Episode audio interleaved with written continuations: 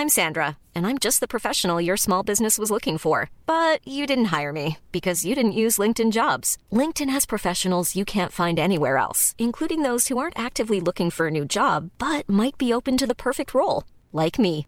In a given month, over 70% of LinkedIn users don't visit other leading job sites. So if you're not looking on LinkedIn, you'll miss out on great candidates like Sandra. Start hiring professionals like a professional. Post your free job on linkedin.com/people today. Yeah.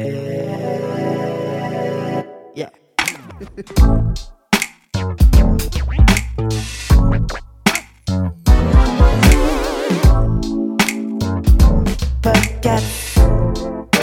Podcast.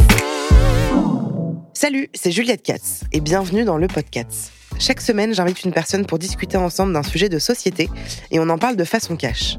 Le podcast, c'est votre nouvel espace de liberté dans lequel je vous donne rendez-vous chaque mardi sur toutes les plateformes de streaming audio. Alors, on interroge souvent les femmes sur la parentalité, l'éducation ou encore les droits de l'enfant, mais on entend moins souvent les hommes s'exprimer sur ces sujets.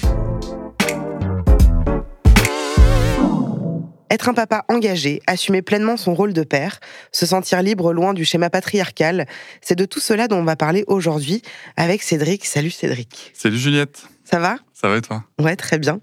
Alors en fait, nous, on s'est croisés une fois, hein, Ouais, et du coup, en fait, moi, je te connais peu. Ouais. Euh, J'ai entendu parler de toi plusieurs fois par des amis et puis aussi par, euh, euh, notamment par une amie avec qui j'ai- j'ai dîné hier, Anne-Laure. Peut-être que ah tu bah l'as oui, vu, oui. voilà.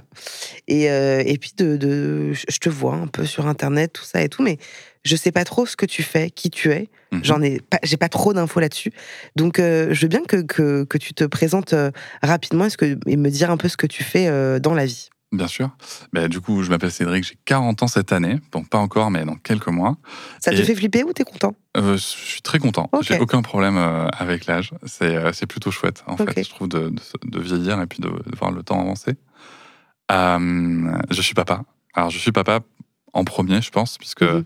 avec ma fille qui a 4 ans et demi, on est en instruction en famille, donc ça prend beaucoup de place dans ma vie. Mhm. Je suis papa donc de, de Sarah, que j'ai eu avec ma compagne Noéla.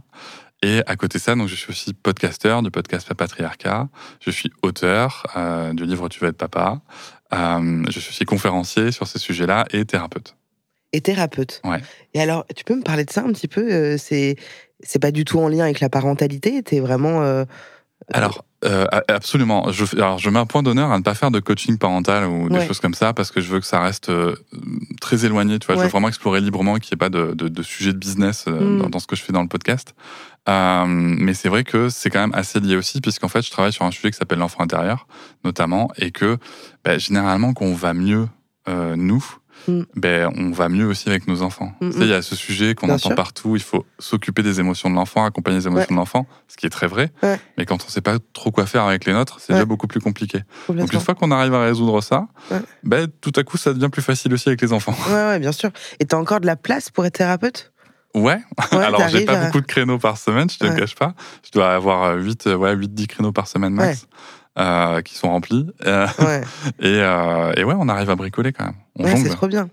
C'est trop cool. Bon, alors, pour les personnes qui te connaissent pas, euh, on fait un petit exercice souvent. Alors, si tu devais décrire ta personnalité en trois mots, En trois mots, euh, ça peut être en quatre ou en deux. je, je sais pas s'il y a un mot qui existe pour ça, j'allais dire philanthrope, mais c'est parce qu'en fait j'aime les gens. Ok. Ça, c'est clairement ça. Je pense que je suis une personne de conviction et j'adore jouer. Donc, je suis joueur. Mais jouer. euh, Jouer à tout, tout le temps. Ok. Pas soit- forcément les jeux vidéo ou les. Non, non, jouer tout le temps. Là, ce qu'on fait pour moi, c'est un jeu, tu vois. Ok. Ah ouais, c'est bien de le voir comme ça aussi. Le mot ou l'expression que tu utilises sans arrêt? Il y en a deux. Euh, Il y en a deux. Euh, alors, sans arrêt, je sais pas, mais en tout cas, il y en a deux qui, euh, qui, qui guident un peu mes, mes pensées.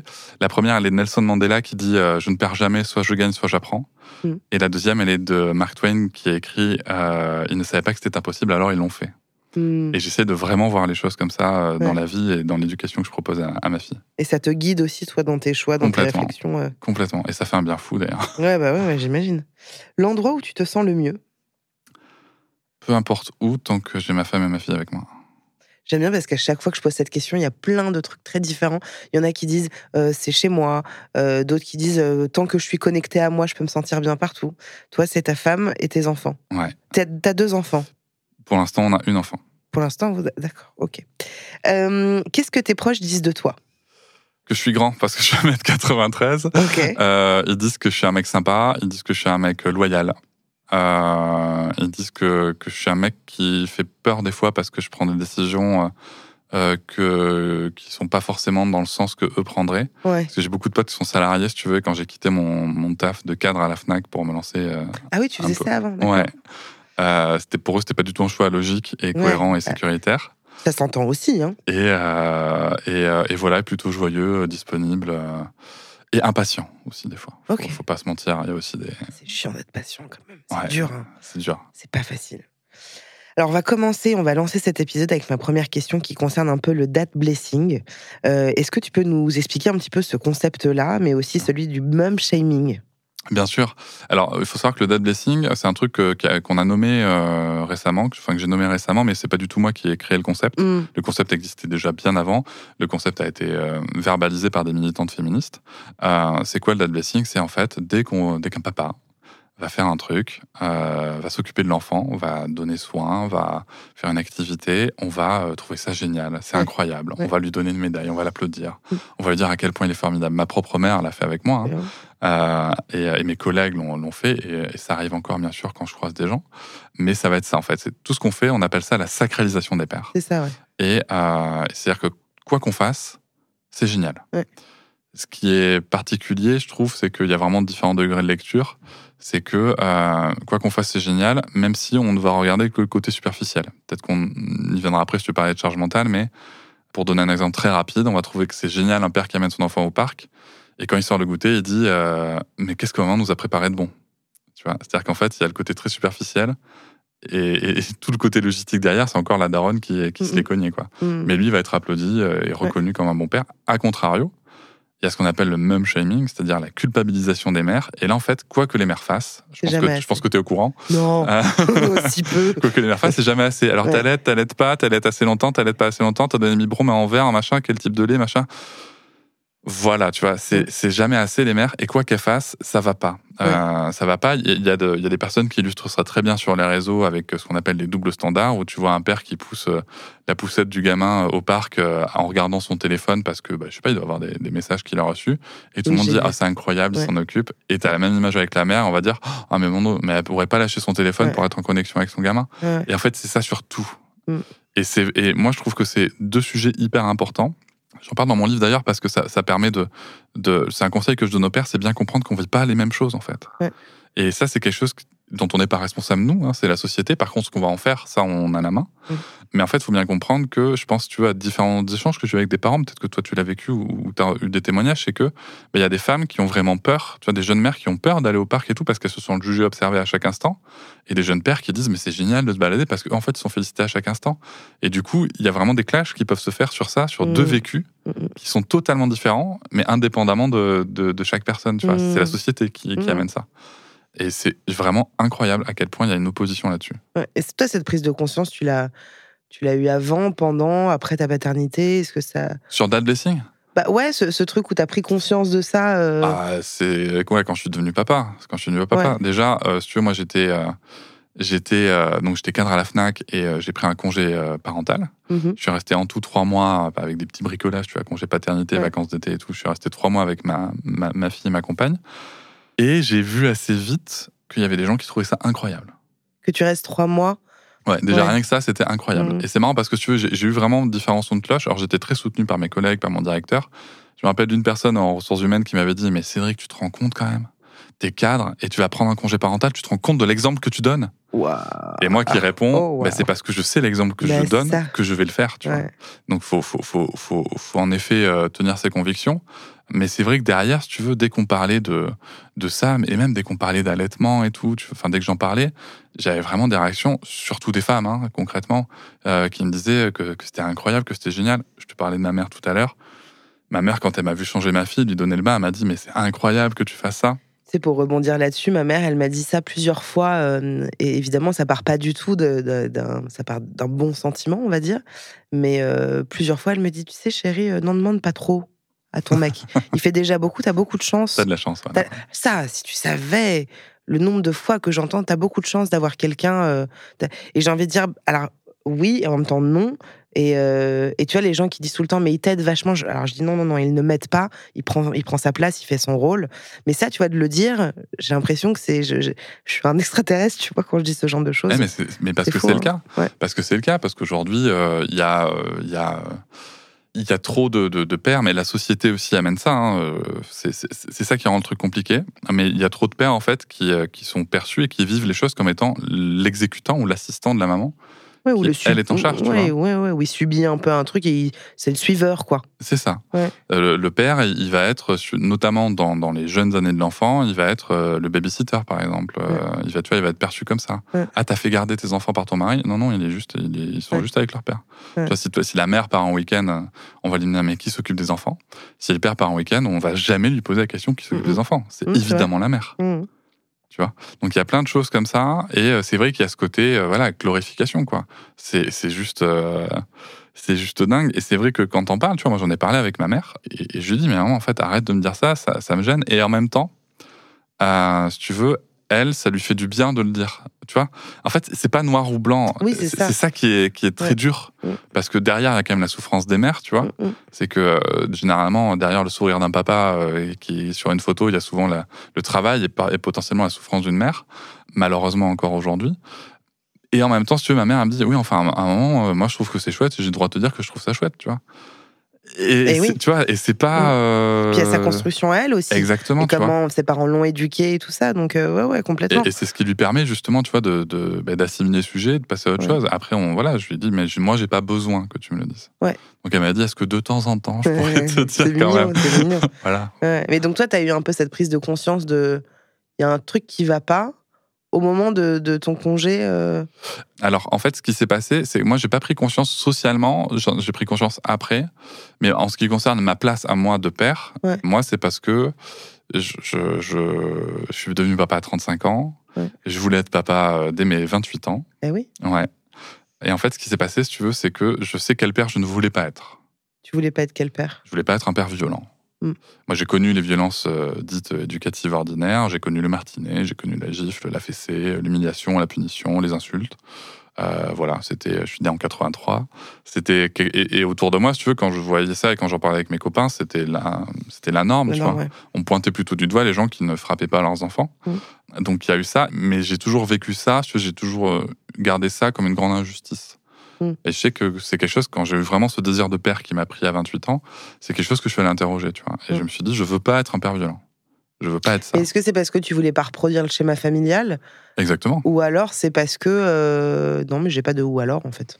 En fait, je voulais pas reproduire cette partie-là Ouais, du schéma ça. familial. Tout n'est pas ajouté dans les schémas ouais. familiaux que- qu'on a connus. Euh, mais je voulais pas cette partie-là. Et surtout, en fait, si tu veux, moi, j'avais grandi avec cette grande dichotomie de mon père et mes, enfin, mes, et mes parents m'ont encouragé à- aussi à développer un certain esprit critique. Tu vois, Mm. une certaine pensée critique. Et en fait, c'était totalement incohérent pour moi parce que d'un côté, il fallait que je développe une pensée critique tout en fermant bien ma gueule dès qu'on me disait de faire un truc. Et oui, Ça n'avait pas de sens. tu vois. Et du coup, ça, j'avais vraiment euh, ce- ce- cette dualité-là. Et donc, euh, voilà, quand j'ai eu ce désir de paternité, il y a ça qui est venu. Entre-temps, un point important, j'ai fait une thérapie euh, entre mes 30 et 32 ans et euh, ça a libéré beaucoup de choses. ça fait beaucoup de bien. Et les gars, s'il y, a des- s'il y a des gars qui écoutent ça, qui sont pas encore papa, ou même si après, c'est pas grave, faites-en une. Faites-le. Ouais, parce que c'est quand même assez féminin, je trouve. Il y a quand même beaucoup de femmes qui vont, qui vont en thérapie. Moi, je sais que mon mec, euh, juste pour faire, euh, parce que tu parles de ça, et, et, et mon mec, euh, lui, il a grandi vraiment dans une famille de bah, les petits, c'est pour les fous, comme beaucoup de gens. Ouais. Et on a vécu quelque chose dans notre couple. J'en ai parlé lors de, de- de la première saison. Il y a eu de la- une tromperie dans notre couple de sa part, et ça a été pour lui un point, euh, un point de départ, tu vois, parce que je lui dis en fait là, je savais pourquoi il l'avait fait. On en a déjà parlé. C'était sa manière de fuite. Enfin bref. Et il a commencé une thérapie euh, et il l'a fait pendant 3-4 ans. Et ça l'a vachement aidé, quoi. Et pourtant, il avait aussi cette image, Bah, j'ai pas besoin, et, au final, euh, voilà. on quoi. est dans le même cas. Et- Ah ouais ouais. Euh, mariage annulé et tout, tu vois. Donc, Ah ouais, ouais, ouais. on est dans le même cas. Et du coup, en fait, tu vas creuser sur des choses aussi où tu t'y attends pas, tu vois. Et donc, tu travailles vachement là-dessus. Et euh, derrière, euh, voilà, on, on se dit à un moment, ben voilà, on est prêt à faire un bébé et tout. Donc, on arrive à 34, euh, 34 35 ans. Et quand on se dit ça, moi, il y a vraiment un truc qui me reste, tu vois, c'est je me dis, si je veux pas être un père violent, en fait, si, si le père, c'est pas la, enfin, la vision qu'on a dans la société, la vision patriarcale, c'est-à-dire le symbole de l'autorité, de la discipline, de la loi par la force, Mm. c'est quoi en fait? Mm. Et du coup, ben, j'ai lu. Mm. J'ai lu plein de livres. En plus, à ce moment-là, j'habite Bordeaux, je travaille à Poitiers, j'avais beaucoup de temps seul dans le train ou à l'hôtel. Et, euh, et j'ai lu, j'ai vu des documentaires et tout, et je découvre le concept de figure d'attachement, euh, de, de voilà, en fait, je peux, je peux donner du soin. Et c'est marrant parce que si tu veux, ça vient aussi chercher vachement la masculinité. Bien sûr. Parce que nous, les mecs, en fait, on nous apprend pas à donner du soin comme ça gratuitement, Mm. sans, sans félicitations, sans rien Mm. derrière. Mm, Tu vois, on n'est pas éduqué comme ça. Et tout à coup, en fait, c'est juste donner du soin. Alors, ça a pris énormément de sens, bien sûr, quand ma fille est née euh, et que j'ai vu ses yeux. Et voilà, c'était un moment incroyable. Tu vois, ça m'aimait encore beaucoup. C'est- là où je me suis dit, mais c'est- évident, en fait. C'est tellement évident. Mm. Mais c'est vrai qu'avant, tu as du mal à, à- à concevoir ça. Oui, parce que c'est que des projections et des, des réflexions personnelles, mais Exactement. dans les faits, effectivement, quand tu deviens parent, euh, pour moi, il y a un peu, tu sais, les deux teams. euh, euh, des, tu deviens parent et oh, bon, on verra. Voilà. Je dis pas que c'est pas bien, hein, tu vois, ça peut aussi, voilà. Et puis après, de, ok, je deviens parent, où est-ce que je me positionne Qu'est-ce que j'ai envie de proposer euh, à mon enfant Euh, J'allais dire aux autres. Qu'est-ce que je vais proposer à mon enfant Comment j'ai envie de devenir en tant que parent euh, et, et justement, tu fais partie de, de cette team un petit peu de, tiens, qu'est-ce que j'ai envie de construire, de donner, de transmettre Bah, c'est ça, parce que en fait, je savais surtout ce que je ne voulais pas. mm, mm. Et du coup, comme j'avais aucun rôle modèle, ça aussi c'est important. Ouais. C'est que quel rôle modèle on a de paternité Ouais. euh, euh, autour de soi, euh, qui, qui prend soin. En tout cas, dans les années où j'ai grandi. Mm, mm, Et même maintenant, si tu veux, ça court pas les rues non plus. mm. Quel rôle modèle on a sur ces sujets-là Donc, euh, tu vois, il y en a pas des masses, euh, même si aujourd'hui ça évolue, mais encore une fois, avec une certaine superficialité, quoi. Je veux dire, Oui. euh, quand tu vois des darons qui se prennent en photo et qui les mettent sur Instagram parce qu'ils vont chercher le gamin à la crèche, quel daron fait ça Enfin, Ouais. Bon, il y en a Aucune. quand même, hein, mais, Ah, mais, enfin, pas dans cette, pas dans cette, oui, oui, pas dans l'optique, tu vois, de Ouais. dire regardez-moi, et en même temps. Et tu vois, encore une fois, c'est pas noir ou blanc. Ouais, c'est ça. En même et temps, en même temps, s'ils le euh, font pas, euh, c'est ça. ben, il y a- il y a peut-être des darons qui seront pas inspirés en les Ouais. voyant, tu vois. Donc, euh, Ouais. c'est pas euh, noir ou blanc, c'est Ouais. pas, c'est pas si évident, quoi. Ouais. Toi, ta, ta, vision du congé parental euh, et, et l'impact que ça peut avoir humainement, humainement sur un couple, sur, sur nous, euh, c'est quoi ta vision un peu de. Ah, c'est de crucial, ça. ça change tout. Mm. C'est euh, moi, c'est ce qui a tout changé. Outre dans le fait de se sentir compétent, déjà Ouais. techniquement, parce que tu donnes le bain, t'es là, machin, tout truc, Mm. truc chouette. Outre le fait de comprendre à quoi tu sers, euh, notamment les premières semaines, parce qu'on va pas, enfin, on va pas se mentir, les premières semaines quand t'es daron et que le, que, que le bébé il est collé au sein de sa mère, du coup, enfin moi c'était un allaitement Mm. jusqu'à, enfin jusqu'à 4 ans, donc euh, t'imagines. Ah. Là c'était un allaitement euh, au sein. Euh, qui a Faut trouver ta place, quoi. Hmm Faut trouver bah, ta faut place. trouver ta ouais. place. Et en plus, faut pas, moi, je pense qu'il faut pas mentir au père dans les toutes premières semaines. Tu sers pas à grand chose, si ce n'est à prendre soin, notamment de la mère, à apporter, etc. Mm. Euh, mais en gros, quand la mère allait, elle a vite soif, donc faut aller amener le petit verre d'eau, faut faire le petit sandwich, le petit machin. Il y a Dwayne Johnson, tu vois, The Rock, qui a, qui a d'ailleurs fait une chouette photo sur les réseaux. Il est en train de nourrir sa femme à la fourchette pendant qu'elle allait. Mm. Là, c'est très mignon tout ça. Et c'est chouette que ce rôle modèle existe aussi. Mm, mm. Donc il y a ça, et après il y a un vrai lien avec l'enfant. C'est là où tu le vois se développer, mais surtout, surtout, ce qui est déterminant pour moi, c'est que j'ai passé deux semaines où ma femme avait déjà repris le travail. Attends, elle a repris le travail au bout de deux semaines Non, non, non. euh, c'est que euh, moi, en fait, si tu veux, mon congé, euh, mon congé parental s'est terminé deux semaines après sa reprise du travail. Ok. Tu vois, c'est-à-dire Ah qu'elle oui. a repris le travail avant moi, Mm. et ça m'a permis aussi d'être en autonomie. Et oui. C'est-à-dire que moi, si tu veux, j'ai jamais, j'ai jamais dit à ma, à, ma, à ma femme, ça va, c'est bon, on va joindre du boulot et toi, t'as passé la journée avec le gamin. Pourquoi? Parce que je savais ce que c'était. Bah, tu vois? Je Ouais. savais ce que c'était. Ouais. Tu vois? Donc, jamais je me suis aventuré Ouais. à dire des choses comme ça. Et, mais ça permet, en fait, de dire ça. Ouais.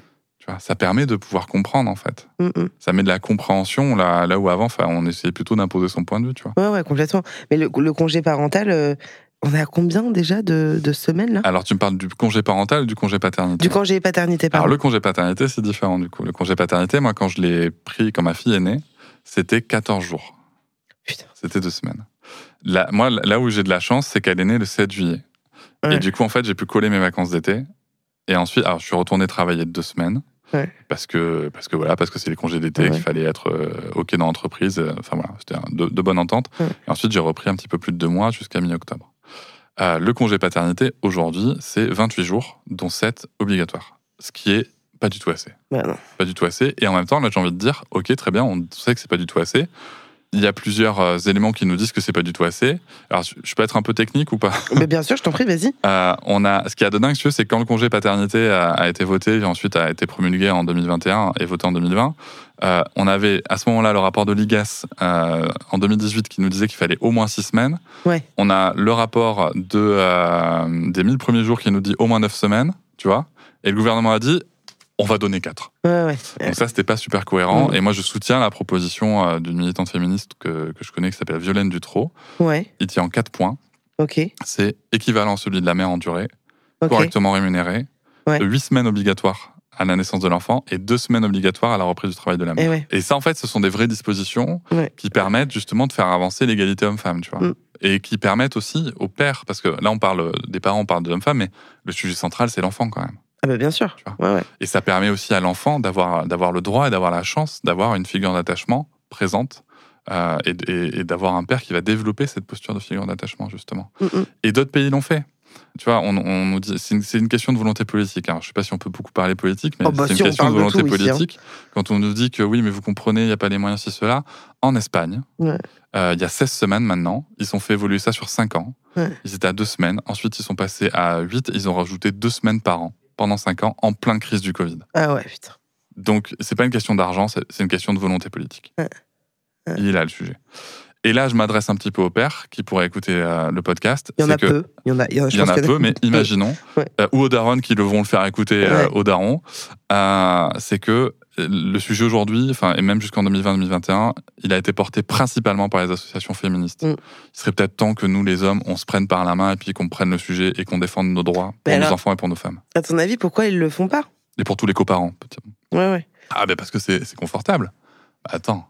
Mm. C'est confortable quand même de dire ah, c'est pas ma faute, tu comprends chérie, moi je peux pas. Mm. Parce que tu vois, cette position de, de figure d'attachement et de donneur de soins, elle vient percuter ce avec quoi on a été construit. Et ça, du coup, c'est très inconfortable. Oui, c'est ça. Et, et, et selon toi, c'est quoi un peu l'image euh, qu'on a du père de famille Tu vois euh, Ah, oula, tu vas emmener loin. Euh, alors, l'image qu'on a du père de famille, ça va dépendre de comment est-ce qu'on se construit. Aujourd'hui, le père de famille, c'est ça, et c'est là où il y a quelque chose qui doit vraiment évoluer. Parce que si on regarde l'histoire de manière Ouais. assez rapide, le terme puissance paternelle et le terme de chef de famille, ça disparaît dans les années 70. hmm. C'est-à-dire qu'avant, dans la loi, l'homme était le chef de famille, et euh, donc avec un certain nombre de pouvoirs, et euh, il exerçait la puissance paternelle. La puissance paternelle est devenue l'autorité parentale. Hmm.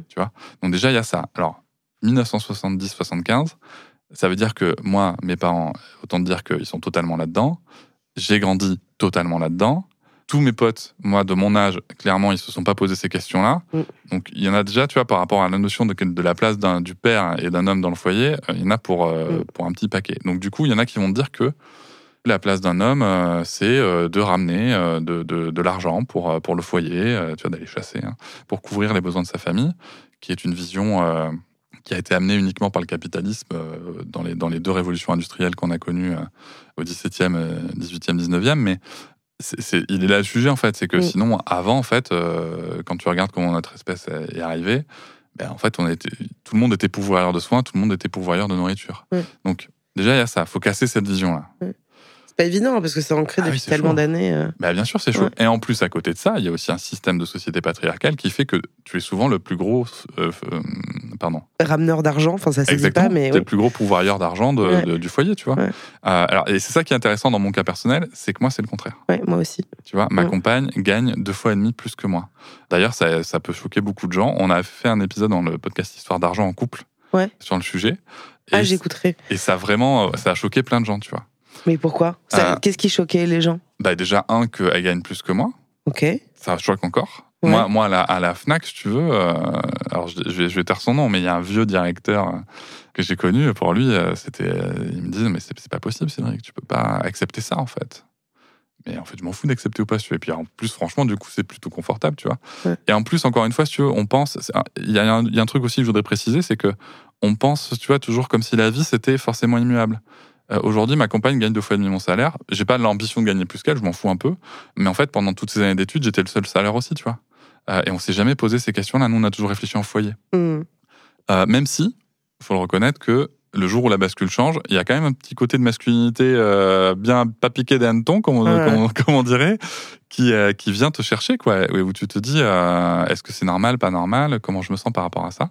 Mais du coup, elle, le fait qu'elle gagne euh, deux fois et demi plus que toi, euh, est-ce que ça change quelque chose pour elle? Dans son Euh, rapport euh, à l'argent ou dans son rapport à alors- toi de... Ce qui change, c'est que maintenant, on a un compte commun, si tu veux. Donc, Ouais. toutes les charges sont OK. Mais après, bien sûr, on dépense notre- une- la partie de notre argent qui nous reste comme on veut. Ce qui change, c'est qu'on n'a pas le même rapport à l'argent. Ça, c'est sûr. C'est Ouais. que moi, si tu veux, quand je dois sortir, je sais pas, si j'ai un achat à faire de 300 euros sur un mois, pour moi, ça a un certain poids, si tu veux, dans l'argent Ouais. qui me reste. Euh, pour elle, ben, ça en a deux fois et demi moins. Ouais. Tu vois, c'est aussi Et il y a un déséquilibre du coup dans le rapport à. Enfin, tu On vois, ben, on n'a pas la même vision de ce que c'est une grosse dépense, en fait. je- eh tu vois. Euh, fatalement, mais ça Ouais. c'est logique. Ouais. Mais après, si tu veux, pour tout ce qui est euh, vacances et tout, on fait au prorata en fait. Donc, Ouais. euh, donc tout, tout ça c'est ok. C'est plutôt pour les dépenses exceptionnelles. Quoi. Et elle n'a pas l'impression. euh, Est-ce que je parle de moi à travers cette question un petit peu? Elle n'a pas l'impression de, de parce qu'elle ramène plus d'argent, de materner quelque part quelque chose. Tu vois? Euh, non, parce que le rapport à l'argent, de ce que moi j'en ai compris maintenant, euh, il y a quelque chose qui tient beaucoup à un sentiment de sécurité. Et, et je pense pas que ce soit une question de maternage. Je pense qu'il y a vraiment une question de sécurité et de, de besoin d'autonomie dans la sécurité. Hmm. Moi, bon, après, je trouve que le, le rapport à l'argent, tu vois, il y a plein de gens avec qui je discute. Bon, en plus, c'est pas du tout le sujet, mais que, que euh, on- il y a plein de gens qui disent, oh, mais moi, j'ai un rapport à l'argent hyper sain. Mais je pense, enfin, je pense que personne n'a un rapport. Ou alors, qu'est-ce que c'est du coup avoir un rapport sain à l'argent? Ça, c'est une autre question. Mais j'écouterai cet épisode. euh, Bah, voilà, Fabrice Florent, Histoire d'argent, Ouais, ouais. il- c'est un super podcast. Je Quel rôle joue l'image de la masculinité dans tout ça?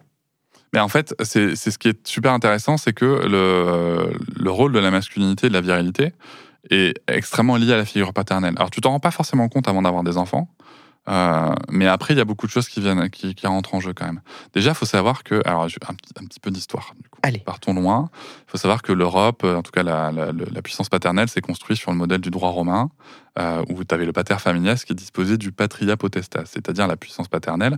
Mais une autre traduction possible, et attention, tu vas adorer, c'est l'exaltation suprême de l'être masculin dans la paternité. C'est vrai que je préfère, c'est plus sympa. Tu vois? Ouais. On part de là. Il faut bien comprendre qu'on part de là et que ce droit romain, il a été euh, un peu chahuté dans l'histoire, mais qu'il a été remis dans notre code civil par Napoléon Bonaparte en 1804, et qu'en fait, notre société en est imprégnée. Hum. Et donc, il y a ça, en fait. C'est-à-dire que moi, je dois être un père qui, a- qui fait preuve d'autorité. Je dois être un père qui fait preuve d'autorité, qui, qui a une certaine puissance, qui couvre les besoins de sa famille aussi. Attention, c'est pas. Ça peut être une grosse pression aussi hein, de raisonner comme ça. hein. Bien sûr. Et moi, j'ai beaucoup d'amis qui vivent très très mal, par exemple, des licenciements, alors que leur femme peut très bien couvrir les besoins du foyer. Ouais. Ça peut être une énorme pression et je pense qu'il faut pas la négliger. Mais en tout cas, il y a ce côté, voilà, c'est moi qui, euh, c'est- c'est la taille de ma maison, c'est c'est tout ce qui, c'est très matériel, tu vois. Mhm. C'est très très matériel, tout ce que je vais apporter de matériel à ma famille. C'est pour ça que j'en profite pour préciser quelque chose. Souvent, on a dit des pères, euh, tu vois, des années 80, 90, etc., même avant, qu'ils n'étaient pas impliqués. Mm. Moi, je trouve que c'est très injuste à, à- à l'adresse de ces pères-là, parce que ils étaient impliqués dans ce qu'ils avaient compris de leur rôle de père. Oui, non, mais c'est juste qu'ils sont pas impliqués dans ce que les autres ont comme image de Bien l'implication. sûr. Exactement. Et ils n'étaient pas impliqués dans le soin, dans, dans, dans le... Enfin, c'est- des pères, quand tu les écoutes, les enfants, ils, sont- ils te disent, bah, c'est pas très intéressant avant qu'ils aient 6 ou 7 ans, quoi. Ouais. Concrètement, enfin, tu vois, faut, faut, faut dire les choses, tu vois. Et donc, il y a vraiment cette vision-là qui vient se construire. Et du coup, ben, souvent aussi, tu as aussi des images. Être un père, c'est être le héros de ses enfants. Mm. Tu vois, donc là, pareil, c'est quoi un héros? Ben, Un héros, c'est quoi Alors, à part Superman qui porte des collants, si tu veux, généralement, c'est c'est quand même quelqu'un qui est très baraqué, qui Ouais. a une certaine présence physique, qui est très, très fort, et qui a jamais peur. comme- ce qu'on nomme un peu comme la virilité, mais bon, après, ça, c'est un autre sujet à, dé- Mais c'est à lié. C'est lié. déconstruire. Mais ouais. C'est lié. C'est lié. C'est aussi quelqu'un qui a jamais peur, un papa, tu vois. Mm. Papa, ça a pas peur. Mm. Ouais, mais sauf que si, si tu montres pas que tu as peur et comment est-ce que tu vis ta peur et comment est-ce que tu peux la surpasser par moment à tes enfants, comment est-ce que tu veux qu'ils arrivent à faire pareil? C'est marrant parce que ça me fait vraiment penser à plein de trucs euh, de ce que j'ai vécu moi euh, en tant qu'enfant. Mon père, il a, il a été complètement dans ce schéma classique de ramener l'argent à la maison. Mhm.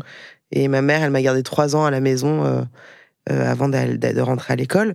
Et, euh, et mon père, tu vois, cette notion de peur et tout, il y avait un truc où quand moi, je tombais parce que je me faisais mal, ça le rendait ouf, tu vois, parce que, Ouais. et que je pleurais. Genre, je me souviens de- d'une anecdote, j'avais genre six ans, j'étais au ski, je suis tombée. Voilà.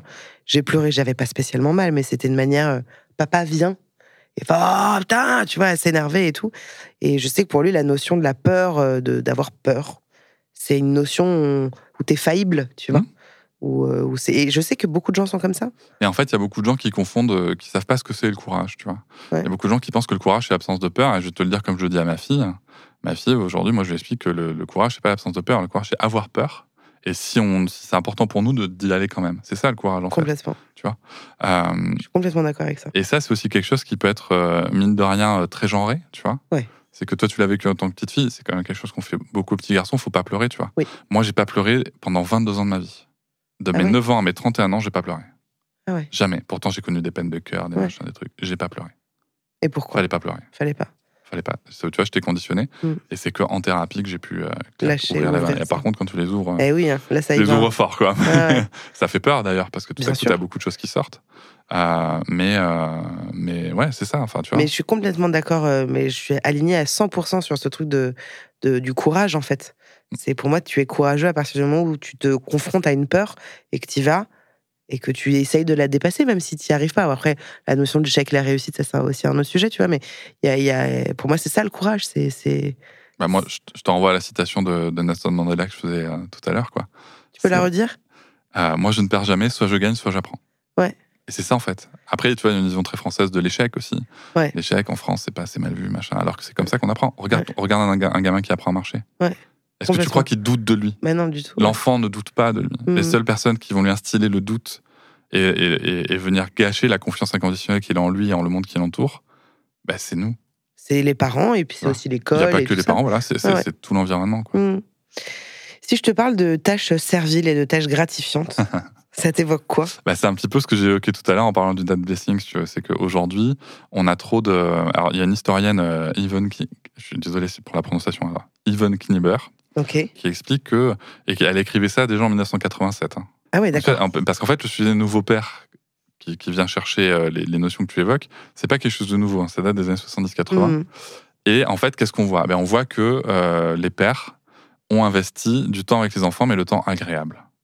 Et c'est vrai que moi, si tu veux, du coup, je dis- je discute avec beaucoup de mamans et j'ai pas entendu les darons me dire euh, nous, on veut que les pères s'investissent sur les moments qu'on apprécie passer avec nos enfants. Ouais. Tu vois, et en fait, c'est quoi? Ben, C'est l'exemple du sac qui est, euh, qui est préparé euh, par, la maman. Moi, j'ai une anecdote là-dessus c'est que j'étais à un, parc pour enfants avec ma fille, en papa solo, tu vois. Et en fait, je me dis, tiens, c'est cool. Je vois, on n'est pas beaucoup de familles, et je vois qu'il y a, on est neuf papas solo avec, avec un enfant. Je me dis, c'est trop bien, tu vois, euh, c'est génial. Même moi, tu vois, je me dis, mais c'est incroyable qu'on soit autant de pères seuls avec les enfants. Là, il pleuvait, donc euh, tout le monde mangeait au même endroit sous un préau, tu vois. Et en fait, sur les neuf darons, du coup, il y en a sept qui ouvrent le sac en disant à peu près la même phrase. Voyons voir ce que maman nous a cuisiné, voyons ce qu'il y a dans le sac. Ah ouais, vraiment, quoi. Et ça, en fait, c'est les tâches serviles. C'est ce qu'il y a derrière.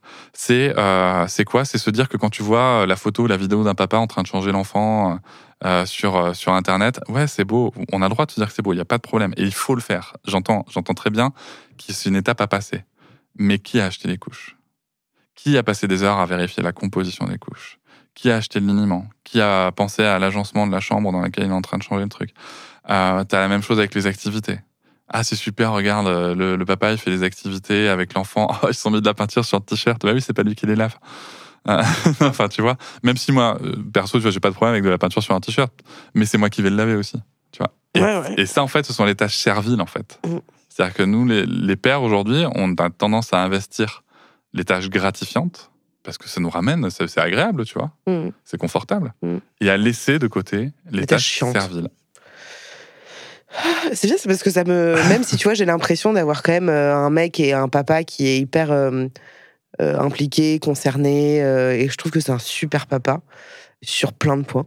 Mais je me rends compte que je fais vachement plus, déjà dans l'équilibre du couple avant même qui est, qui est, qui est notre fils.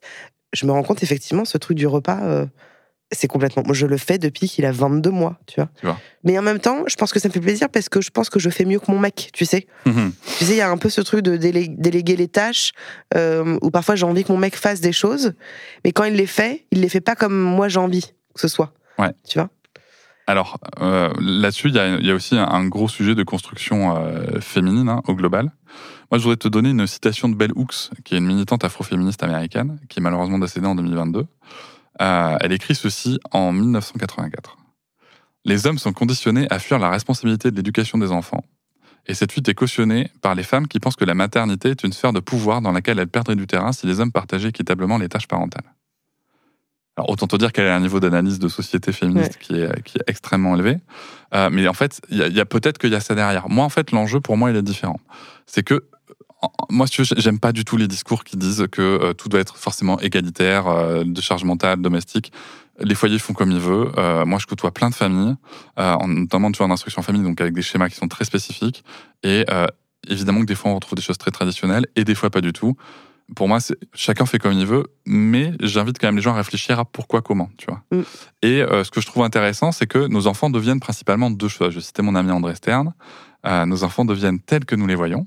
Donc, tu sais, ça, t'en as sûrement entendu parler. Oui, les étiquettes, les machins, les trucs, il faut faire attention. Ouais. Voilà, je te mets un petit coup de pression. Hein. Ouais, ouais, Mais aussi tels qu'ils nous.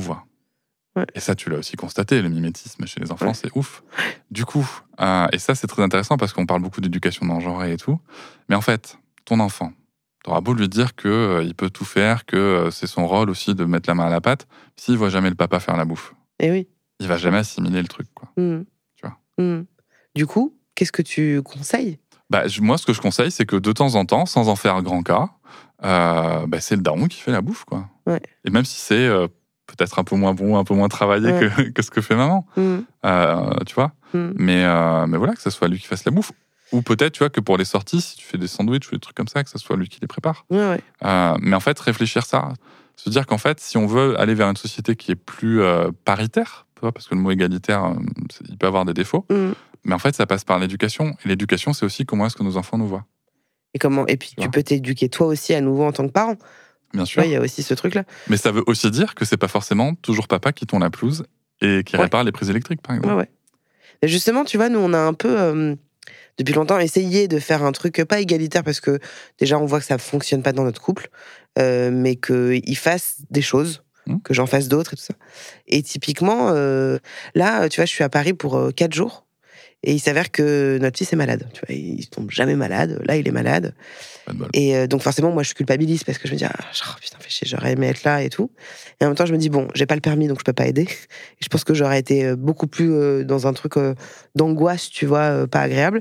Et il y a un peu une partie de moi qui me dit, c'est bien, mon mec fait tout là. Ouais. Tu vois, il fait à manger, il, il, il, il fait les lessives, il fait tous les trucs, comme ça, il se rend compte aussi, tu vois, un peu de ma charge à moi. Je fais pas tout, hein, bien sûr, mais et que peut-être, mais c'est peut-être un, un petit fantasme, hein, tu vois, qu'il y a un peu une rebalance des choses euh, qui se fassent. Mais euh, Mais en tout cas, être en autonomie, tu vois, c'est comme on le disait par rapport au congé paternité. C'est euh, pour moi, c'est une clé, quoi. on va marquer une petite parenthèse qui s'appelle l'intimidé. Alors juste devant toi, là, euh, il y, a- il y a un petit dé et avec sur chaque face non pas des chiffres mais des couleurs rouge, vert, jaune, bleu, orange et violet. Chaque couleur correspond à une émotion et chaque émotion est reliée à une question intime. Je te propose de lancer le dé. C'est vert. Alors, c'est des questions parfois qui n'ont rien à voir avec le sujet. hein. Vas-y. Euh, y a-t-il un moment dans ta vie que tu souhaiterais pouvoir revivre? Euh, le- Putain. J'essaie de pas pleurer, en fait. Hmm. Le, le- la première fois que je tiens ma fille dans les bras. Ah ouais? Ouais. Le premier pot à pot, tout ça. Ça, t'a marqué, euh Ah ouais, mais à fond. À fond parce que euh, t'as beau lire des trucs, si tu veux, t'as beau avoir euh, vécu des choses. si tu veux, moi j'ai grandi avec cette vision que l'attachement, l'amour de mes parents, enfin l'amour était conditionnel. Ouais. Il fallait, conditionnel oui, il faut répondre aux attentes Ah oui. des gens. Les attentes de tes parents, être suffisamment sage, être suffisamment courageux, être suffisamment ceci, cela. C'est ce que j'essaie d'éviter pour ma fille. Et j'avais lu beaucoup de choses tu vois, sur l'amour inconditionnel, sur, euh, sur ça. Et même, mine de rien, l'amour romantique dans notre couple, enfin dans- mon couple et sur mon entretien, il est conditionnel. Si, si demain ton enfant, enfin si demain ton, ton, ton compagnon a des, des attitudes qui vont vraiment pas du tout, ok, il y aura peut-être thérapie de couple ou quoi si tu veux, mais ça ne va pas, il y a une condition, tu vois. Mm. Et tout à coup, en fait, j'ai vu les yeux de ma fille, elle était contre moi, et j'ai vu cet amour inconditionnel. quoi. Ouais, tu l'as ressenti. Ah euh, mais totalement, et ça m'a submergé. hein. ah, c'est fou. C'est quoi qu'il arrive, elle-même, ça c'était une certitude. Mm. Et quoi qu'il arrive, je l'aime. Et c'est vrai que c'est des trucs qui choquent vraiment les gens. C'est que ma fille, même si demain ça devient la pire des connasses, même si, euh, imaginons, on doit couper les points et tout, il y a une partie de moi qui l'aimera toujours. C'est Ouais. sûr. Mais c'est ça la nuance entre l'amour inconditionnel et l'amour conditionnel. Exactement. C'est quoi qu'il, je t'aimerais. Et c'est- là qui est, qui est dingue, si tu veux, c'est que euh, tout à coup, il y a cette phrase d'André Stern, encore une fois, qui est euh, Je t'aime parce que tu es comme tu es, Mm. et qui est d'une puissance incroyable. Et en fait, du coup, moi, c'est la première fois que moi-même, et donc que l'enfant en moi aussi, était vu comme ça, Mm. sans condition, tu vois. Je vois très bien. Et, ch- et chaque fois que je doute de ça, Tu repenses à ça. je regarde les yeux de ma fille, Ah même ouais. encore aujourd'hui. Ouais. Et tu le vois que c'est là. Mais alors pourquoi t'aimerais revivre ce moment-là? Parce que c'était euh, parce que c'était pas aussi enfin c'était une découverte quoi. Tu sais Ouais. c'est comme tout. Oui, oui. C'est moi les moments que j'aimerais alors tu vois j'aimerais bien revoir Star Wars pour la première Ouais. fois mais c'est pas la même intensité. Ouais. Je trouve que c'est souvent les premières fois qui sont qui sont sympas euh, de revivre quand on a vécu une émotion Hmm, intense quoi. Est-ce que tu peux retirer le dé euh, Bien sûr. une deuxième fois? Alors, orange. Ah Tiens, toi qui aimes bien faire des rappels d'histoire un petit peu, si tu pouvais remonter dans le temps et assister à un événement historique, lequel choisirais-tu? Oh la vache, ça c'est chaud. Si je pouvais remonter dans le temps et assister à un événement historique, j'aimerais beaucoup assister à la création de la Convention internationale des droits de l'enfant. la CIDE en 1989. Enfin, au processus qu'il y a eu avant, mais surtout à sa ratification et à sa création. Et pourquoi? Parce que je pense que c'est un tournant euh, décisif dans l'histoire de l'humanité et dans l'histoire des enfants et donc dans l'histoire des parents. Parce que pour la première fois, on se dit, euh, et là je vais citer euh, du coup François Mitterrand quand il a ratifié, euh, quand il a validé la ratification de la France, on se dit que petits humains ne veut pas dire petits droits. Et, et ça c'est fort. Hmm, Et tout à coup, on, on- on assume le fait que les enfants ne sont pas que le- les objets de l'éducation de leurs parents, mais des sujets porteurs de droits. Et ça, ça change tout. Ah bah, Ça change tout. Et, euh, et pour moi, c'est une question qui, malheureusement, encore en en 2023, n'est absolument pas assez traitée. Mm. Alors que euh, si on passe par le sujet des droits de l'enfant comme sujet principal dans la société, ça ferait du bien à tout le monde, à tous les droits, à commencer par les droits des parents, à commencer par les droits des mères. Hmm. Mais il y a un truc, tu vois, alors je, je sais pas si tu parles tout à fait de ça, mais il y a le mec euh, d'une pote à moi qui m'avait dit un jour, je crois que j'étais enceinte et que je m'intéressais pas trop à la parentalité. C'était le début, quoi. Et euh, il m'a dit, euh, avec beaucoup d'amour et sa maladresse, tout ça, mais il m'a dit, fais attention, c'est pas parce que tu vas avoir un enfant qu'il faut l'infantiliser. Ouais. Et euh, je dis, ouais, non, si. Et il me dit, non, non, non, c'est un enfant, mais il faut pas l'infantiliser. Ce n'est pas l'extension de toi. Mm. Et après, tu vois, j'ai commencé à réfléchir et je me, je sais pas si c'est ce dont tu parles là, mais moi, mon fils, je, il ne m'appartient pas. C'est mon enfant, mais il est ce qu'il est. Tu vois, il n'est pas, c'est pas un petit Juliette, quoi. Tu vois, Mm. il est pas. euh, J'essaie de pas justement de pas lui donner. euh, comme on dit déjà, tu sais, souvent, euh, il y, a- il y a beaucoup de parents qui veulent que leur enfant il soit médecin, qu'il fasse, tu vois, des, des études de ouf et machin, parce qu'ils veulent justement faire en sorte que leurs enfants ils soient à un step énorme ou qu'ils soient comme nous en tant que parents. Est-ce que c'est ce, ce dont tu parles ou pas? Mais en fait, ça vient de là. C'est que euh, on, on reconnaît euh, donc le- l'enfant en tant que, alors en tant que personne Ouais. déjà, Le pas en tant fameux enfant pas en tant qu'adulte. hein. Non, mais est-ce que c'est l'enfant objet, l'enfant C'est sujet? ça, en fait, c'est le ça, changement hein. de statut d'objet à sujet. Mm. Euh, et c'est très intéressant, c'est une très très belle phrase hein, qu'il t'a donnée. C'est parce que tu vois, le mot infantilisé, nous, quand on l'utilise, en tant qu'adulte, tu vois, oui, euh, Emmanuel Macron, il infantilise le peuple. Oui, on est au courant. Euh, oui, Si, mais oui, on le mon manager, il m'infantilise. En fait, c'est très très péjoratif. Tout à fait. ouais. Ça montre bien la vision qu'on a de l'enfant en France, Mm. c'est qu'infantiliser, ça va pas. Mm. Et justement, c'est très intéressant parce que ça permet aussi quoi? Ça permet aussi de comprendre que ton enfant, parmi ses droits, il a le droit d'explorer le monde, il a le droit d'avoir ta confiance, il a le droit que tu lui fasses confiance, il a le droit que tu le sécurises, mais il a le droit que tu le, que tu, que tu le laisses s'émanciper.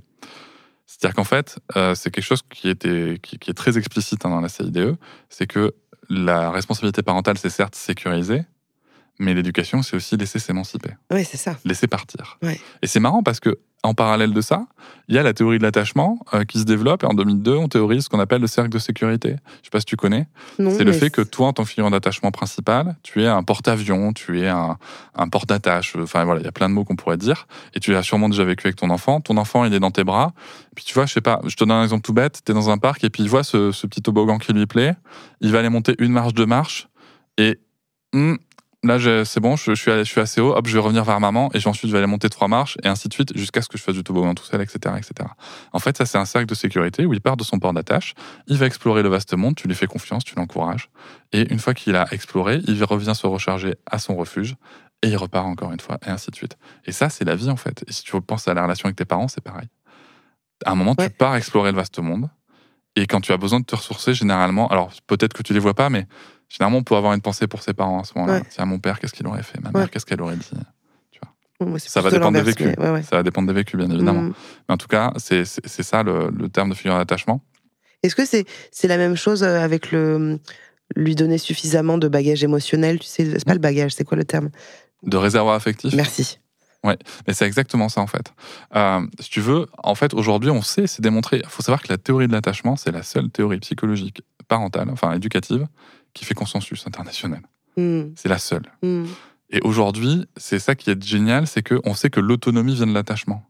C'est-à-dire qu'il va avoir son réservoir affectif qui est rempli, il va avoir la confiance en lui qui est remplie, et il va pouvoir explorer le vaste monde. Et c'est comme ça que se crée l'autonomie. Et ce que tu veux dire, en fait, c'est plus l'enfant se, sent- se sent aimé et sécurisé En et sécurité, libre ouais. qui devient autonome. Exactement. C'est là, c'est parce que tu développes l'estime de soi, la confiance. Mais c'est dur, je trouve aussi, en tant que parent, euh, de laisser. Tu vois, euh, c'est. Bon, nous, il est encore petit, hein, tu vois, il a 22 mois, mais au tout, tout, tout, tout début, euh, dès que. Quoi, quand il voulait faire du quatre pattes et qu'il allait se casser la gueule, j'avais peur de tout. Et maintenant, petit à petit, j'apprends à lâcher. Bien Pas sûr. parce que ça me fait chier, mais c'est juste parce que je me dis, il faut qu'il apprenne. C'est important et il sait que je suis là. Il sait que papa est là et que maman est là. Mais c'est difficile, je trouve, en tant que parent, tu sais, de, de laisser la. la c'est pas la liberté. Si.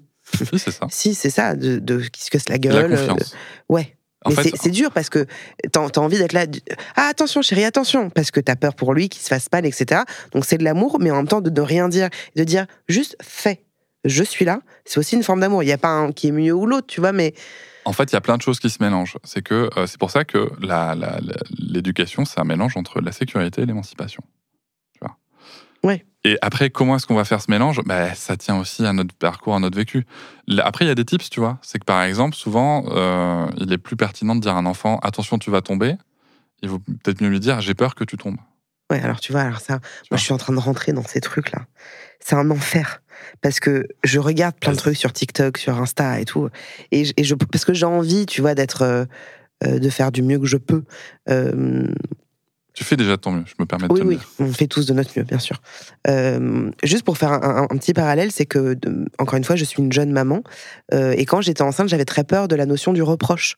J'avais peur que mon enfant me reproche des choses. Ça me donnait envie de pleurer, c'était fatigant, c'était éprouvant. Donc, les premiers temps, les premiers mois euh, de, de, de sa vie, de ma vie de maman, je ne voulais pas faire de vagues. Je voulais être parfaite. Tu sais, je voulais être la mère parfaite. Je voulais être à l'écoute de tous ses besoins, tous ces trucs et machin. Et en fait, petit à petit, j'ai arrêté ça parce que je sais que c'est pas l'aider, c'est pas m'aider. Et, et justement, dans cette démarche de vouloir être complètement à l'écoute de ses émotions, à l'écoute de ses besoins, par exemple, au lieu de lui dire fais gaffe, tu vas te faire mal, je vais dire chérie, tu risques de te faire mal. Par exemple. Mais c'est dur, putain. Je trouve ça hyper dur de faire attention à ces mots-là. Ouais. Tu vois, on essaie de pas trop dire non, mais de dire stop, de, de, de, je sais pas, est-ce que je pourrais te, Tu vois, juste sur le dernier exemple que tu as donné, déjà, il y a quelque chose qu'il faut. euh, enfin, il y a quelque chose qui est très difficile, c'est qu'on a des automatismes. eh oui, c'est ça. Moi, j'ai eu l'énorme chance, et je bénis ma- mon parcours de vie, c'est que si tu veux, moi, je suis un expert du management, j'ai un master là-dessus. Ouais. Et en fait, c'est déjà des choses euh, que j'avais appris sur le management en entreprise ou dans le, dans le milieu sportif. Hmm. Tu verras que management et parentalité, c'est quand même très, très euh, proche. Et en fait, bien entendu qu'on a des choses comme ça à, à retravailler. Moi, ce que je peux te conseiller, du coup, quand même, j'ai un seul conseil à donner, notamment sur le non et le stop. Nous, bien sûr, qu'on a lu des gens qui nous ont dit il faut jamais dire non, il faut jamais dire non. Nous, en fait, ça nous allait pas, ça. Bah ouais. Donc, on a décidé de faire les choses différemment. C'est que à partir du moment où il y a un sujet de sécurité qui est en jeu, c'est le stop. Pourquoi? Bah, Parce qu'en fait, c'est très pratique. Parce que l'enfant comprend que quand tu lui dis stop, il faut s'arrêter. Oui, nous, c'est le signe interdit. Par exemple, c'est très bien de signer. Ça, c'est hyper pratique. Putain. Ouais. On a adoré Ouais, ça. petit on a à adoré petit, faire comment ça. Quand je lui dis c'est interdit, il fait Voilà, c'est ouf, c'est trop bien. Et ensuite, nous, en fait, on utilise le non quand c'était notre décision en fait. Par exemple, Ah, non, tu ne peux bête. pas me tirer les cheveux. Ah, Parce qu'en fait, si on réfléchit aussi au consentement, du coup. Oui. Hein, En se disant, ben, il apprend que le non, et il apprend aussi que lui a le droit de dire non. Ouais. Lui ou elle a le droit de dire non. Tu vois, pas stop, non. Euh, parce que là, c'est mon consentement qui s'exprime. Mm. Tu vois, et en fait, nous, ce modèle-là, qu'on a pensé pour nous, Ouais, ouais. il nous convient et du coup, on a, ça a été super facile à utiliser. Ouais. Donc en fait, des fois, euh, et c'est l'énorme piège hein, avec les trucs de parentalité, c'est que on te parle de méthodes. Il y en a même qui te disent que c'est des méthodes efficaces sur 100% de la, de la- des êtres humains. euh, Non. N'importe quoi. euh, que ce soit en positif comme en moins agréable. hein, tu vois. Je pense à File dans ta chambre, tu vois, c'est c'est- c'est- c'est quelque chose. euh, C'est pas un bouquin, ça? Euh, C'est un manuel d'enfermement des enfants, si, oui. Euh, C'est de qui? C'est de Caroline Goldman. Alors, non, je confonds avec un autre truc. Euh, c'est de la merde. Ok. Voilà. D'accord. Ah bah, je vais lire. si tu veux. Bah ouais, justement, si c'était bah, pas bien. Tu, tu- apprendras que, que à partir de là, que ton enfant, dès ses 12 mois, tu aurais dû l'enfermer dans sa chambre s'il parlait trop fort, te couper la parole, parler trop, Ah ouais? s'il ouvrait la porte du frigo. Ah si... waouh Ouais, c'est chaud, hein, t'as C'est vu sympa C'est sympathique. hein. Putain. C'est pour ça que j'appelle ça un manuel d'enfermement des enfants. Mais du coup, c'est pas très intéressant d'en parler. On va plutôt parler des, Ouais. des solutions. Euh, mais en fait, l'idée, si tu veux, mais tu vois, souvent on parle de, de Filiosa, Guéguin, euh, je pense aussi à Louis Junier. Euh, le- le- la grande difficulté, et ça je pense que tu as déjà compris, c'est que les gens donnent des directions, Mm. donnent des propositions, Oui. mais en fait, c'est à chacun et chacune de prendre et d'adapter exactement. Et en fait, c'est une fois que tu as compris ça que, que, que tu peux, je trouve, moi, vraiment profiter de ta parentalité. Mm. Et une fois que tu as compris un truc très important aussi, tu parlais de maman parfaite, c'est qu'en fait, on n'est pas là pour faire de la perfection à nos enfants, on est là pour leur apprendre la relation. Ouais. Et euh, je vais te donner un exemple très clair, puisque je pense que c'est quelque chose qui va t'arriver dans pas très longtemps. Euh, L'enfant qui tape. Ah bah j'allais- justement venir à ça. Moi, c'est un exemple que j'ai déjà appris. Euh, donc, moi, j'ai une petite fille, ok? Et elle a commencé à taper vers euh, 3 ans, un truc comme ça. Ah oui, tard. Ouais, ouais, ouais, apparemment. Ou alors tard. en tout cas le mien très tôt dans ce cas-là. Euh. Elle a commencé à taper par là. Et en fait, nous, euh, il y a deux choses. En fait, il y a le comportement, il y a la réaction. Mm. C'est-à-dire que moi, je peux te dire comment est-ce que moi j'ai fait. Donc, ça ne veut pas dire que c'est comme ça Mm. qu'il faut faire. C'est que ça a été très clair. Ça a été non, non, tu ne me tapes pas. Et je bloque le geste physiquement. Je suis pas en train de lui faire une clé de bras. sûr. Je bloque le geste physiquement. Ouais. C'est nous adultes qui avons quand même la force physique de Ouais. notre côté, soyons clairs. Tu ne me tapes pas. Et en fait, je la pose et euh, sur le côté. Et, euh, et je dis en fait, je, moi, je, je, je suis pas en sécurité quand quelqu'un me tape. Je me sens pas en sécurité. Je me sens pas respecté. Donc, j'interagis avec toi quand tu, euh, quand tu seras sûr de pas me taper. Ok. Ok? Et ça, en fait, pourquoi est-ce que je fais ça? Parce que nos enfants deviennent tels que nous les voyons aussi tels qu'ils nous voient. Si tu veux, je suis pas en train de la juger elle. Je dis pas qu'elle est méchante ou quoi. Je parle juste de son comportement. Et du coup, je stoppe le truc. Et surtout, en fait, je lui apprends comment réagir si un jour quelqu'un la tape. Eh oui. Parce que je n'oublie pas aussi que j'élève une petite fille. Oui. Euh, moi, ça fait maintenant plus de plus d'un an qu'on pratique ça. Ça a duré 6-7 mois, hein, pas, plus, pas Ouais. plus long que ça. Et du coup, je l'ai vu il y a pas longtemps dans une heure du jeu dire à un petit garçon euh, qui l'a tapé, dire non, tu ne peux pas me taper. Et moi, je joue pas avec toi tant que tu tant que tu veux me taper. Et le petit garçon de dire, bah, je, ok, j'arrête de te taper. Et en effet, ils ont rejoué ensemble.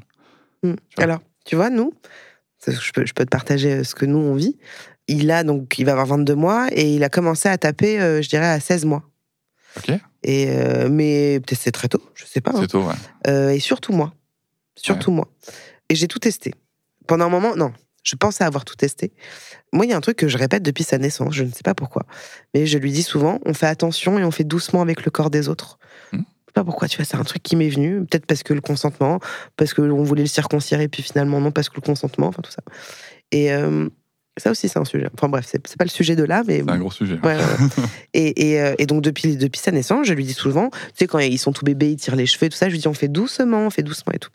Et récemment, il y a le fameux, comme on dit, Terrible 2 qui, qui va arriver là. Et je me rendais compte, en fait, qu'il était vachement plus doux et tendre avec son père qu'avec moi.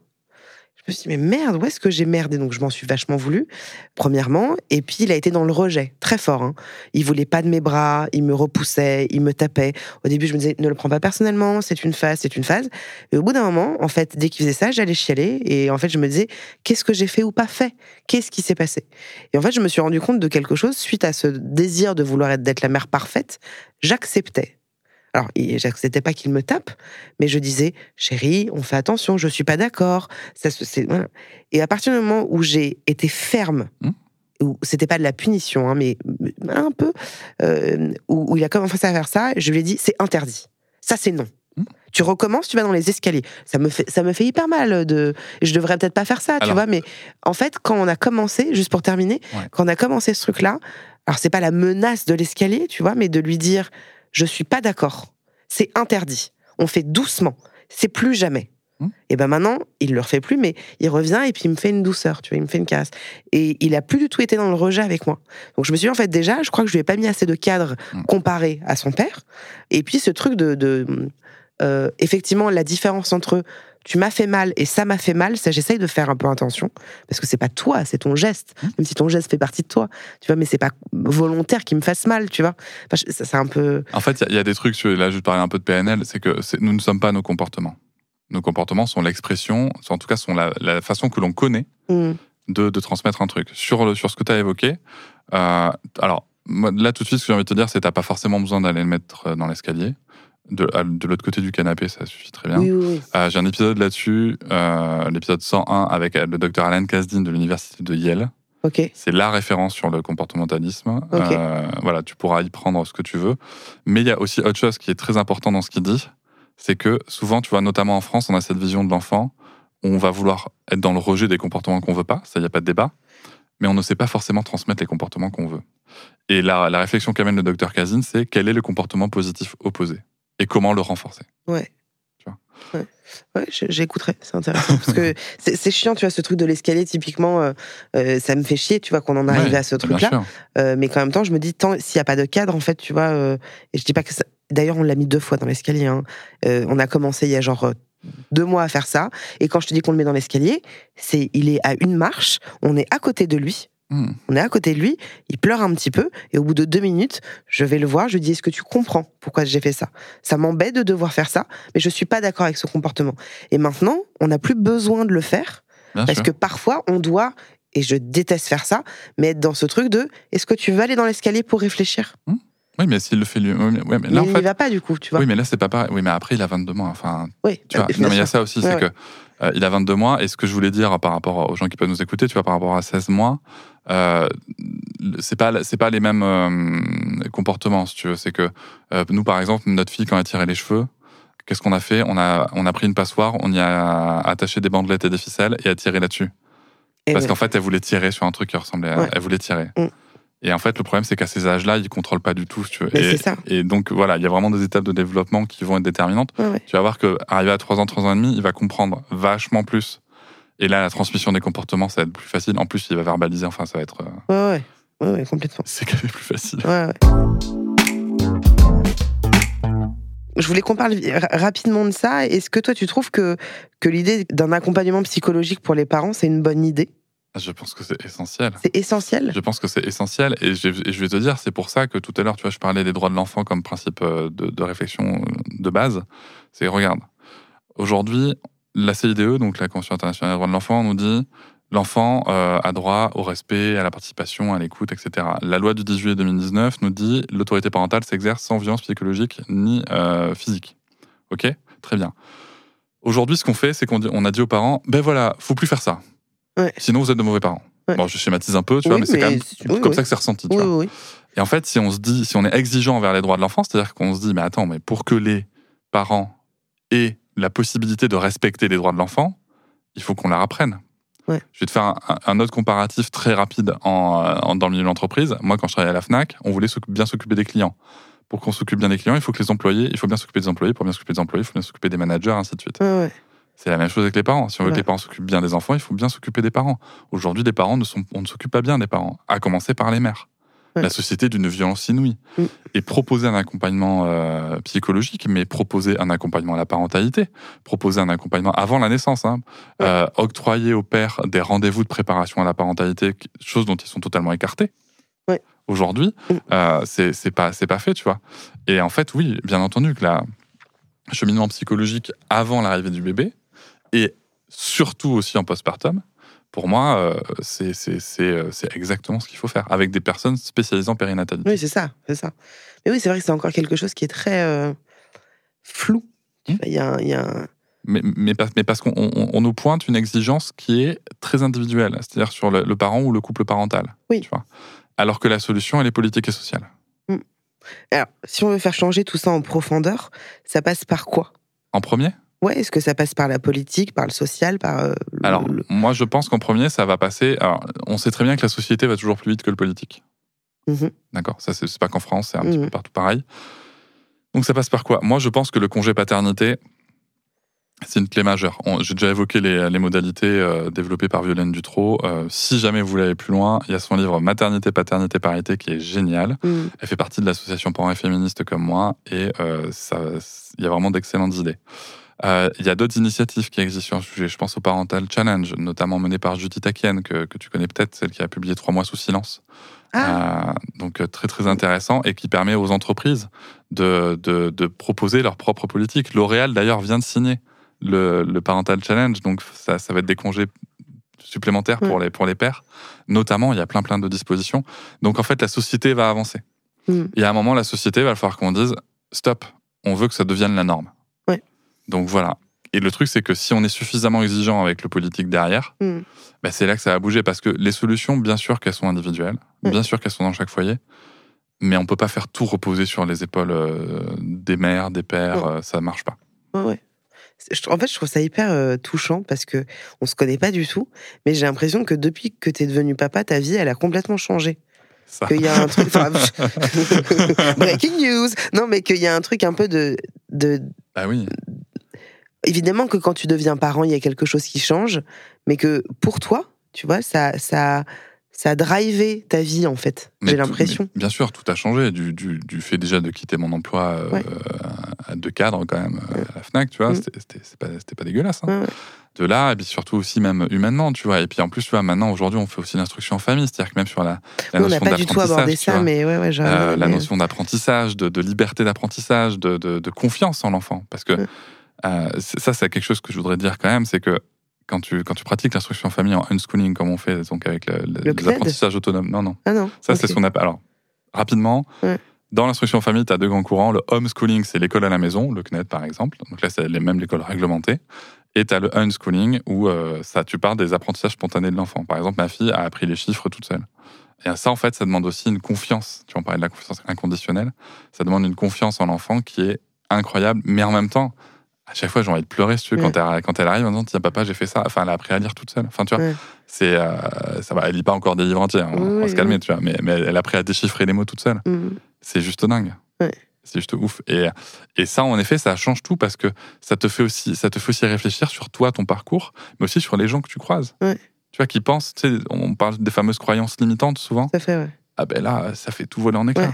Tu vois, tu vois c'est, c'est, euh, mon ami euh, André a l'habitude de dire que un adulte, c'est ce qui reste d'un enfant une fois qu'on a coupé tous ses potentiels et, et- et tout ce qu'il croyait pouvoir faire. En, tu vois, Mhm. Mhm. quelqu'un qu'on a bien taillé comme ça. Mhm.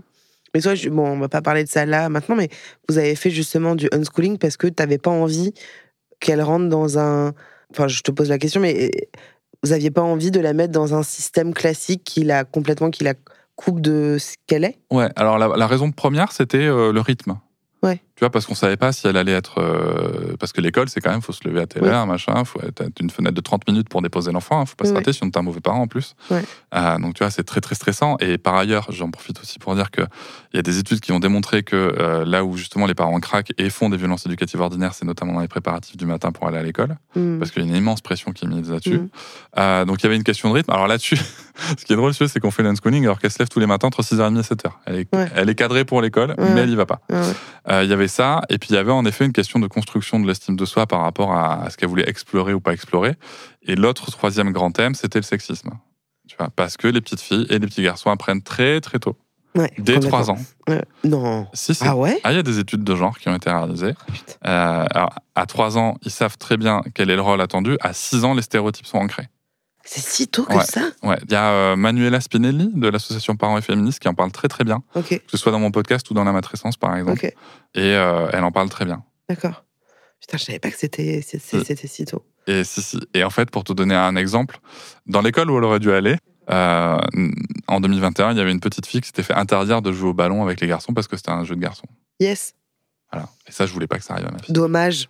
C'est dommage que t'avais pas envie. Que pas envie. Ah ouais, putain, c'est chaud. Ouais. C'est fou. hein. Après, il y a des écoles où ça se passe très bien aussi. Il faut pas. bien sûr, voilà. non, non, mais bien Et sûr. Il y a aussi des enseignants qui, euh, rappelons-le, quand on parle de l'école, on parle pas des enseignants et des enseignantes. Mm. Le corps enseignant fait de son mieux, mais euh, Et t'as aussi des mauvais il enseignants. n'empêche qu'aujourd'hui, hein, c'est démontré, Ouais. que ce soit par les études de genre ou par le PISA qui vient évaluer le système scolaire, que les inégalités, y compris les inégalités de genre, c'est extrêmement développé à l'école en France. Ouais. Écoute, on va terminer là-dessus, Ouais. même si j'aurais bien aimé qu'on parle de tout ça euh, vraiment longtemps parce que parce que c'est hyper intéressant. Je te remercie beaucoup vraiment pour cet échange, c'était hyper passionnant et, euh, et ça donne à réfléchir. Enfin moi, ça me déjà ça me fait réfléchir sur des choses et j'espère peut-être euh, vous aussi, euh, peut-être que tu vas inspirer euh, d'autres papas. Hein, Inch'Allah, comme on dit. Euh, merci à vous d'être de plus en plus nombreux à nous suivre. Alors d'ailleurs, pour les nouveaux, pensez bien à vous abonner au podcast, à mettre une petite étoile. Je le dis souvent, mais à mettre un petit, un petit commentaire. Tu le sais, Cédric 5 étoiles. 5 étoiles. Tu trouves qu'il fait 5 étoiles, mon podcast Ouais. Ok, même 6, mais ça n'existe pas. Mais voilà. N'oubliez pas que vous pouvez aussi me suivre sur Insta et sur Twitch. Avant de vous dire à la semaine prochaine au même studio et même micro, je voulais vous inviter à écouter euh, le, le podcast de Cédric qui s'appelle Pas Patriarcat. Je le montre, mais vous ne regardez absolument pas ce que je fais, mais il y a une affiche de son podcast euh, au- au-dessus de mes yeux. Euh, je te remercie vraiment beaucoup euh, pour, euh, cet échange. C'était vraiment très chouette. Et puis, euh, eh bien, euh, bah, je vous embrasse. Salut. Podcast. Podcast.